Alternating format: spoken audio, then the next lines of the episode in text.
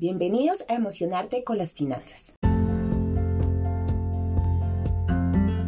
Mi nombre es Edma Navarro y cada 15 días les traeré herramientas y tips necesarios para lograr una relación saludable y armoniosa con nuestras finanzas. Me apasiona la idea de transmitir mi conocimiento a otras personas y que esas personas hagan efecto multiplicador a muchas más. Luego de haber estudiado las finanzas desde diferentes puntos de vista, me di cuenta de que nuestras finanzas personales son el reflejo de nuestras emociones de cómo nos sentimos y cómo las manejamos. De ahí la importancia de saber identificarlas cuando lleguen y gestionarlas correctamente en provecho de nuestras finanzas. Cuando lo hagas, aparecerá el artista que llevas dentro, creando una relación ideal para ti y el dinero.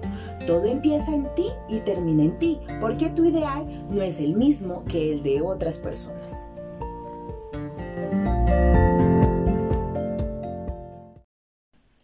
Es muy común oír hablar a las personas sobre sus deseos de hacer compras. Se conoce que ellas han asociado ciertos sentimientos cuando deciden adquirir algo. Esto mismo ocurre con la administración de nuestro dinero. Como lo he dicho en varias ocasiones en otros episodios, nos han hecho creer que la planeación financiera tiene poco que ver con nuestras emociones, que es pura lógica, racionalidad, disciplina, números, principios a seguir.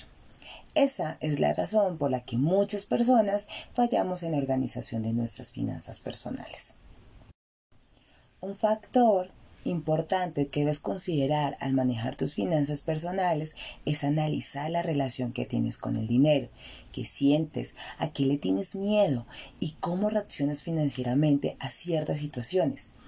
Cuando descubras los motivos detrás de tus decisiones financieras, será más fácil que desarrolles y ejecutes un plan financiero que esté diseñado a cumplir tus aspiraciones, aunque no lo creas, si es posible.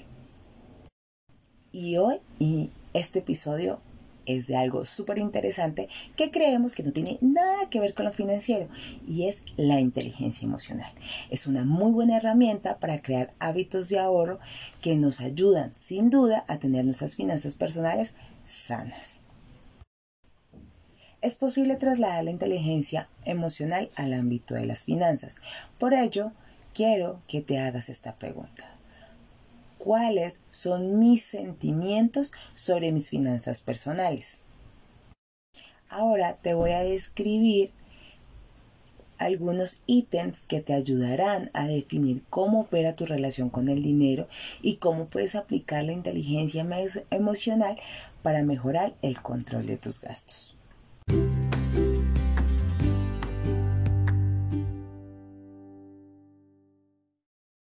Recuerda que tienes que hacer un gran equipo entre tu inteligencia emocional y tu área financiera.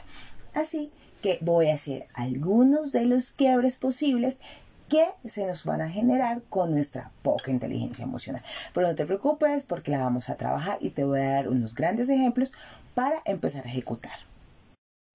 Primero, complacencia. Voy súper bien. Cuando por fin tienes un trabajo cuyo sueldo te permite pasar con comodidad de una quincena a otra, es posible que te vuelvas más relajado sobre tus finanzas y que crees que de la nada puedes afectar tu situación financiera actual o el flujo de dinero que has logrado obtener.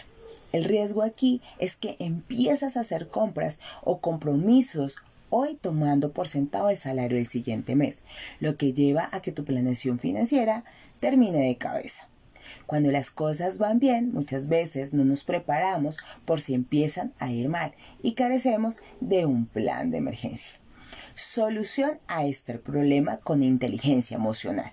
Establece un fondo de emergencia que te permita mantener tu seguridad financiera. 2. Celos. Si él puede, yo puedo. El ambiente laboral altamente competitivo se ha trasladado también al área de la tecnología, ropa, calzado y demás, llevándonos a desear las posiciones de las personas que nos rodean. El impacto de este comportamiento lleva a las personas a gastar más de lo que pueden pagar y lo deja en un, en un endeudamiento que podría generar graves problemas. Solución a este problema con inteligencia emocional. Reconoce que te gustaría tener tal o cual cosa por lo que haz un análisis para conocer si verdaderamente necesitas ese objeto y si puedes adecuar tu presupuesto para adquirirlo. Y si no te alcanza hoy, será una gran motivación para seguir trabajando de forma constante para obtenerlo en el futuro. Ojo con los gustos. Celular, ropa, tecnología con las tarjetas de crédito. No te endeudes para eso. Vanidad. Tengo que tenerlo primero. Algunos tenemos un concepto erróneo de nuestra persona, pues creemos que merecemos más de lo que tenemos.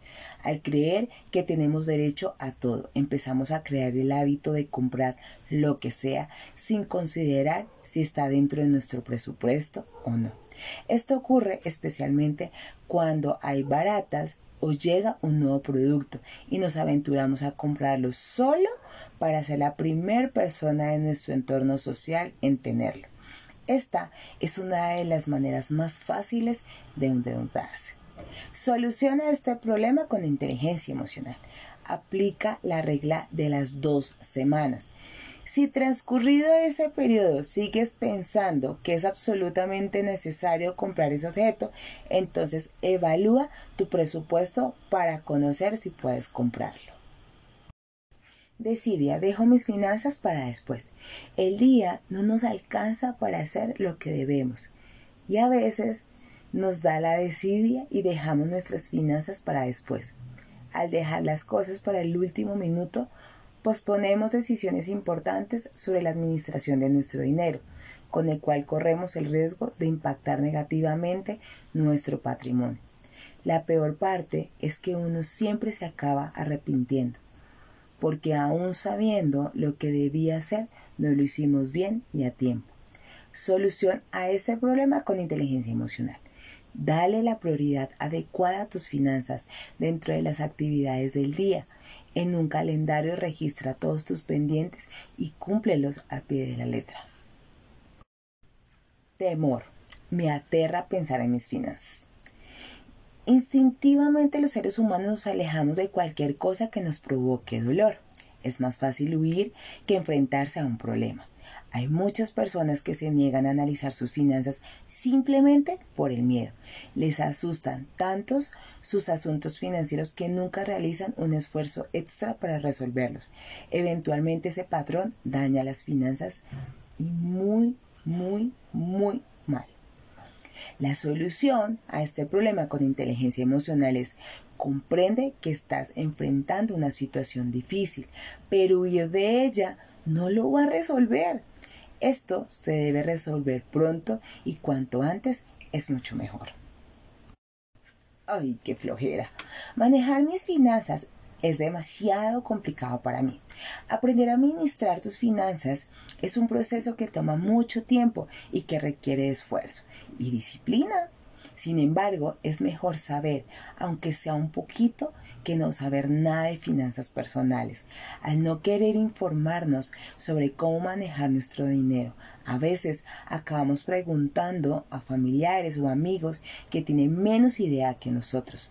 La solución a este problema con inteligencia emocional, administrar mejor tus finanzas es una tarea que te corresponde solo a ti, ya que a ti es a quien afecta lo que pasa con tu dinero. Por último, el resentimiento. Porque yo. Hay algunas personas que no pueden soportar la presión generada por los problemas financieros y a lo largo del tiempo generan un resentimiento hacia sí mismos, a su situación, sus finanzas y hacia aquellas personas que no están en la misma situación problemática. A ese estado de ánimo se rehúsan a resolver sus problemas y a tomar decisiones decisivas para mejorar y le echan la culpa a los demás. Solución a este problema con inteligencia emocional es aprender a ser responsable de tus finanzas. Si algo externo daña tu situación, nada externo va a venir a resolverlo. Tienes que generar tu propio bienestar y el de tu familia y con ello mejorar tu situación financiera con creatividad, asertividad y disciplina. ¿Encontraste tu quiebre? Tranquilo. Yo también he estado en algunos de esos, así que tranquilo. Aquí lo más importante es trabajar en nuestra inteligencia emocional y ser sinceros con nosotros mismos. Antes de irme, te quiero dejar esta frase para que la recuerdes, la escribas cada vez que sientas que esa inteligencia emocional cogió vuelo. Y es, no sabemos lo que queremos y aún así somos responsables de lo que somos. Eso es un hecho. Frase de Jean Paul.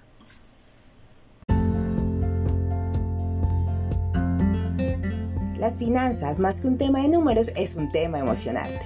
Con esto finalizo este podcast deseándote que sea de gran ayuda. Recuerda que si este episodio le puede ayudar a un conocido, a un amigo, a un colega, a su pareja o a un familiar, lo pueden compartir y así llevaremos educación financiera a muchas personas. Si deseas contactarme, lo puedes hacer a través de LinkedIn o Instagram, coach guion al piso, finance, guion al piso, en o en nuestra página de internet www.ednafinance.com.